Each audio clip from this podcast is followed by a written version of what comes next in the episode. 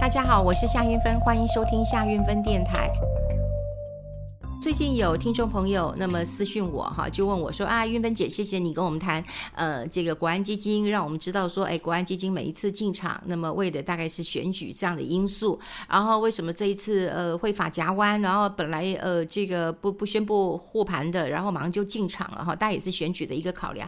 他说你能不能告诉我啊，到底国安基金哈买了哪些标的，我好这个跟一下这个发财车啊哈。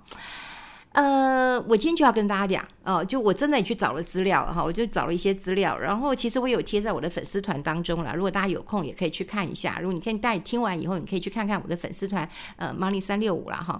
那当然，最近有人问我说，你怎么不去呃认证这个蓝勾勾啊？哈，我告诉各位，我我已经认证很久了哈，我已经认证很久了，但他们总是给我一个答案，就是很奇怪哈，就是意思就是说我不能呃夏运芬后面不能有一个很奇怪的字眼啊，这奇怪字眼就是什么猥亵啦，或者是无法辨识。我不晓得 money 啊、为什么是一个无法辨识啊？哈，总之呢。就是嗯，要申请蓝勾勾，真的还要跟看到他们的一些这个呃法令规定了哈。他说呢，呃呃，你提出了这个认证粉丝页的申请，很抱歉，您的粉丝专业违反反呃粉丝专业名称准则，因此我们无法认证，因为不得加入猥亵词语、不当大写、符号、表情符号。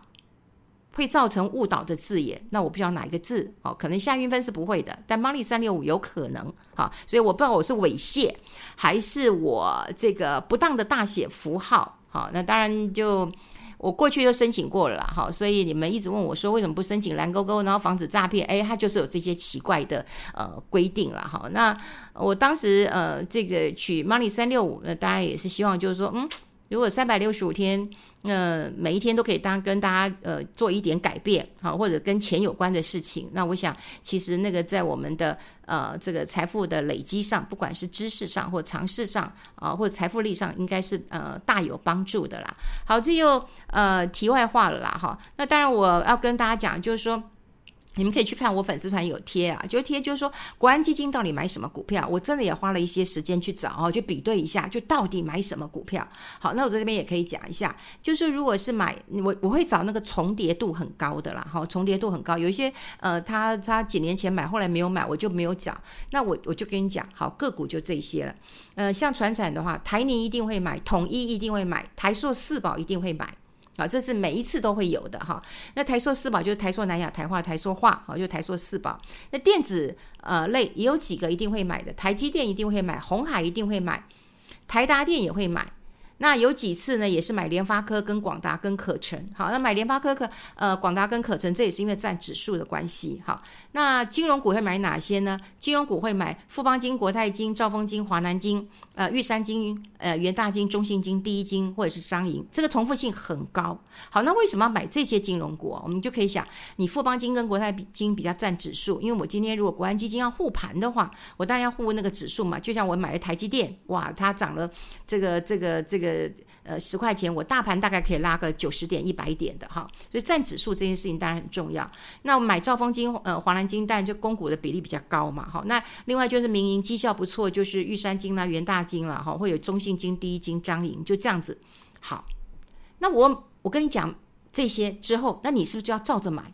是这样子吗？是这样子吗？你就照着买吗？你就买这必赚吗？好，那我们先来看几个问题啊。我们先来易地而想啊，就是说。你今天国安基金的目的到底是什么？好，目的当然我刚刚讲过，就是说，哎，我们之前有分析过嘛，他这次是为了呃这个呃选举嘛，哈。那其实国安基金大概从两千年，那么行政院来设立这个国安基金，就是要安定国内的金融市场嘛，哈。所以只要国内外发生一些重大的金融事件的时候，那当然就要启动这个基金嘛，哈。那我们可以知道，两千年的话，哦，那个开始。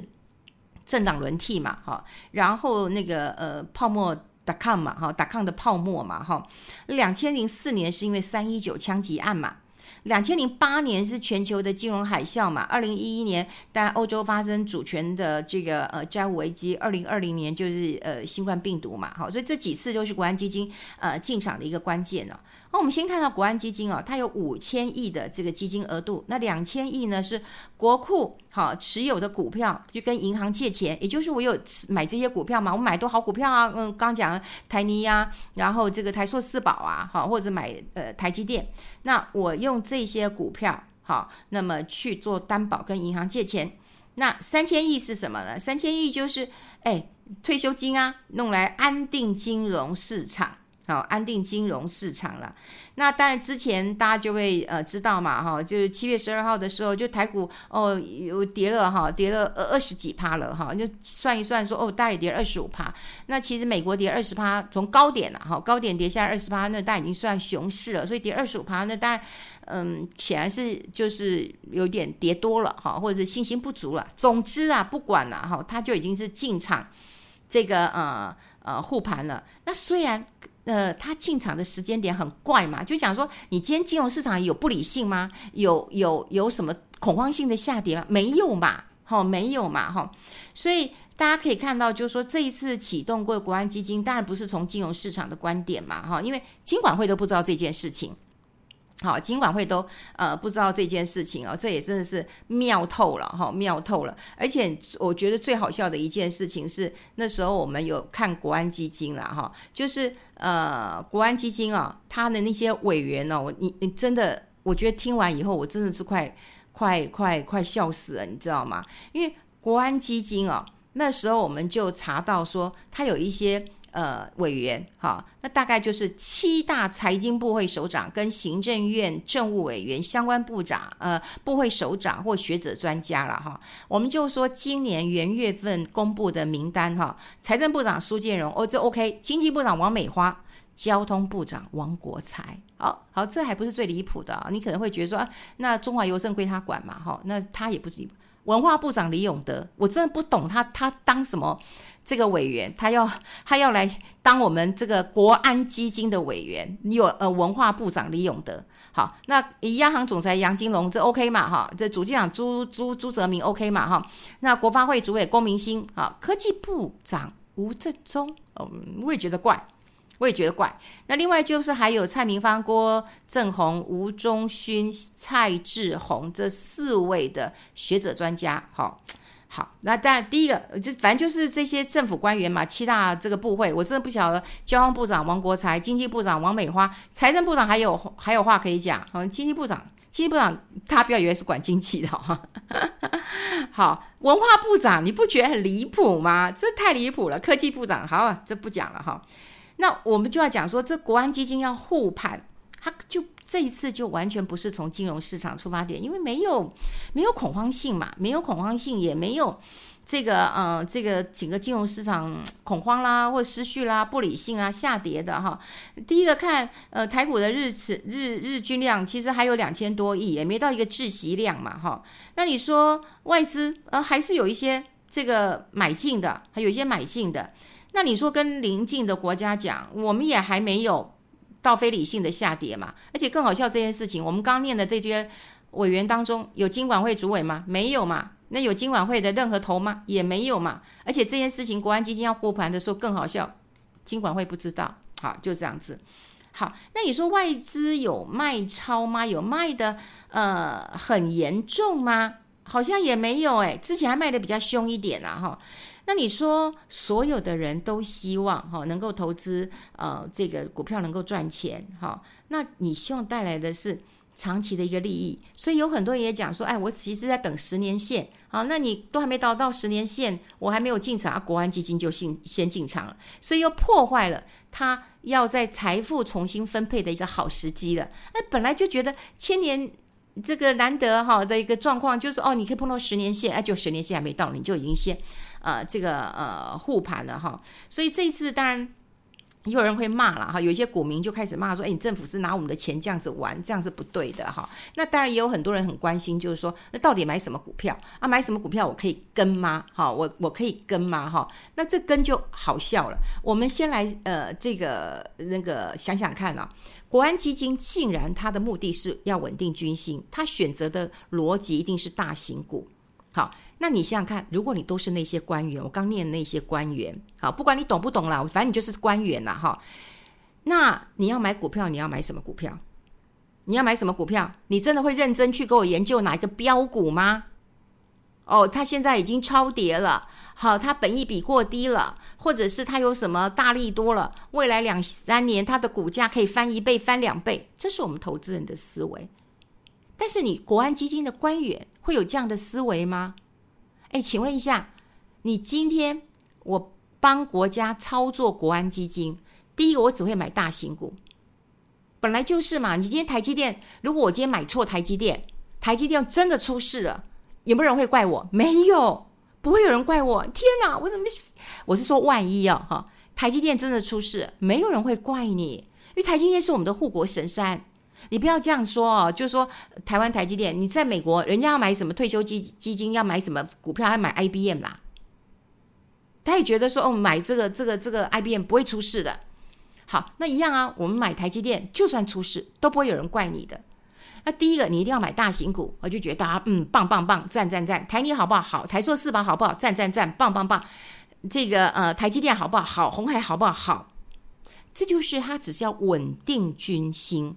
稳定信心，但大型股很重要啦，就是说大型股也是我今天国安基金嘛，我今天进场我一定要退场。那国安基金它比较股本大，我要出场的时候是比较容易出场的哈。好，那我刚刚讲过了一件事情，你今天只是官员，甚至有些官员更不懂的。好，那也许懂嘛？对不起，那就是因为你的这个职称让我实在很难想象，然后你会懂得国安基金应该怎么样的操作，你会认真的去找一档股票。哦，它现在很低了，它超跌了，它未来有利多，你低档会进入。我问你啦，你就算找到这种标股了，你敢不敢买？你敢不敢买？也好，就算你今天买了以后，两年、三年以后翻了两倍、三倍，请问你会因此被记嘉奖、被记功、被升官吗？你会分到好处吗？哦、oh，no no no，当然是没有的。那请问一下，你会做这种事吗？不会嘛？那所以呢？国安基金买的股票，你根本就可以猜到，就是大型股而已嘛。你要是够厉害，你就跟着大型股买个两三天，好，买个两三天，你当然就可以赚了。哦，的确，因为它就是一个信心来得快去得快，你就是可以大大赚钱了。所以，国安基金的投资的逻辑就是：第一个，我只买大型股稳定基金，我不是要大赚，我只是要稳定信心。那当然，未来也是要赚啦。可是我也不见得要赚很多了。就像我之前讲过了，国安基金也有那种前四四年，两千年到两千零四年，它这个四年当中只赚两趴的。你不要以为说你跟国安基金，你一定是大赚的，未必。他一定要赚了，因为他如果不赚的话，那个监察院会会查他的。好，所以他一定要赚。但是你不要怪我大赚小赚。我今天大赚了，我今天也没有升官发财呀，我今天也没什么分到好处啊，我只要不要赔钱就好了。那请问国安基金的逻辑跟你的逻辑一样吗？不一样嘛？那你为什么要追逐国安基金的标的嘛？嗯，本来就是不同的一个一个逻辑嘛。它的目的是先稳定信心，后小赚就好，不要赔。好，那我们不是，我们是要在波段的行情当中去找到那个点，然后呢做中长期的布局，希望在两年、三年或更长的时间，它能够翻两倍、翻三倍嘛。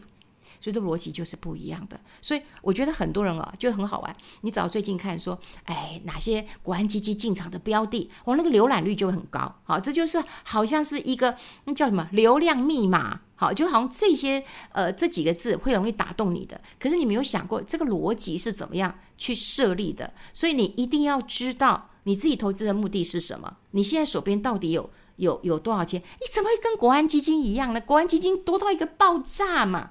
对不对？而且还是别人的钱呢，我们所有退休退休金都在这里，这逻辑是不一样的嘛。所以，我我真的觉得啊，很多人当然说啊，我跟着我跟着大型股一定不会错。可是大型股当然不会错，可是股价是有问题的。你我就讲过了嘛，你今天如果买四百块呃这个的的台积电，你不会难过嘛？你买到五百块，你一定难过吧？五百块老是上不去嘛，对不对？还有人买到五百三、五百四的，你就觉得很难过了嘛，对不对？然后你今天如果看到这个呃国泰金、富邦金，哇，你你买个四十块，你可能压力也很大嘛。可是如果你今天买的这个。三十块，我随便讲一下，二十块、三十块，你的压力就不会那么大了。所以你当然可以买国安基金这些大型股的标的，但是价格，你可要选择价格是什么时候比较适合你。你不要听到说哦，国安基金啊要进场了，我就来跟着买啊，不对的。他的逻辑就是稳定信心，指数给我维持住，对不对？让我选举的时候不要太难看。对不对？我就是哎，拜托我双北候选人都出来了，你这股市再跌下去都破一万四了，我能我能见人嘛？对不对？然后你想想看，那些官员，国安基金的这些官员，对不对？哪一个是金管会的？没有嘛？对，各大部会，这内阁总是要弄点成绩嘛，所以一系一系就更改，那你觉得谁的意见嘛，就可以猜得到。所以国安基金的进场的逻辑跟你的逻辑就是不一样嘛。那他一定都只有买大型股嘛，所以你不用去追他的标的。我就讲过了，你真的要追标的，我没有推荐，你就买零零五零，因为大型股都有了。